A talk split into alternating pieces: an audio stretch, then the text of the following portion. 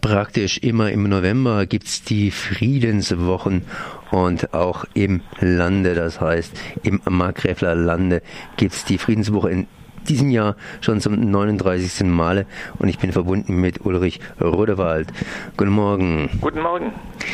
Ja, 5, nein, 39. 39. 39. unterschlagen. 39. und garantiert nicht die letzte Friedenswoche. In der Welt gibt es einfach zu wenig Frieden, aber Krieg geht auch vom Markgräfler Lande aus und da macht ihr darauf aufmerksam. Ähm, wo sind in diesem Jahr die Schwerpunkte? Der Schwerpunkt ist sozusagen schon durch das Thema der Friedenswochen beschrieben. Wir haben sie benannt, Frieden ist die beste Flüchtlingshilfe. Und wir sagen, wer von der großen Zahl der Flüchtlinge und Vertriebenen spricht, die gegenwärtig auch in unserem Land Zuflucht suchen, der darf über die Ursachen der Flüchtlingsströme nicht schweigen. Und es ist ja insbesondere die ungleichgewichtige Verteilung des Reichtums auf der Erde, die damit einhergehenden Kriege, deren Folgen die Massen von Menschen ihre Lebensgrundlage berauben und zur Flucht zwingen und deshalb also nochmal unser Motto, Frieden ist die beste Flüchtlingshilfe. Und Krieg ist auch im so schönen Markgräfler Land nicht weit. Müllheim ist Stationierungsort der deutsch-französischen Brigade. Das ist die Kerneinheit ähm, der äh, EU-Armee. Äh, sie ist schnelle Eingreiftruppe für die NATO. Sie wird weltweit eingesetzt. Sie war eingesetzt im Kosovo. Sie war eingesetzt im Afghanistan. Sie ist gegenwärtig eingesetzt in Mali.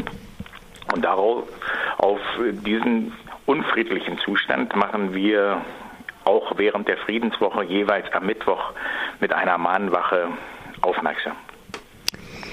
Noch ein Punkt, äh, der immer wieder vorkommt, ist Rheinmetall. Mhm. Das heißt die Rüstungsschmiede in Neuenburg. Was machen denn die überhaupt?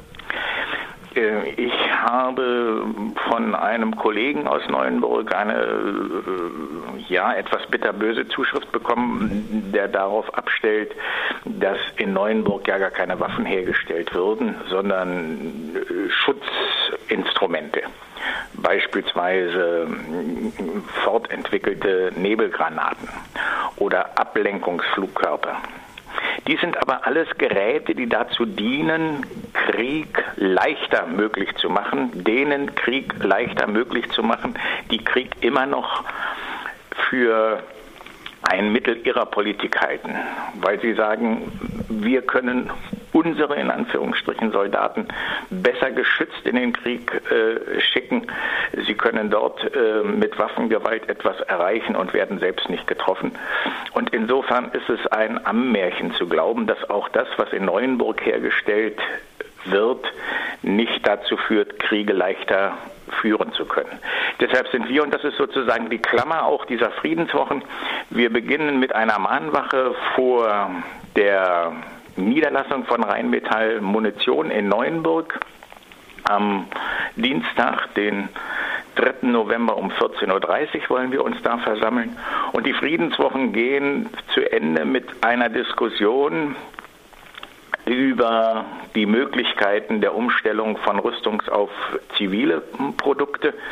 Auch wieder in Neuenburg mit am Start ist Jörg Weingarten von der Projekt Consult. Das ist eine Beratungsfirma, die sich mit Fragen der Umstellung von Produktion beschäftigt.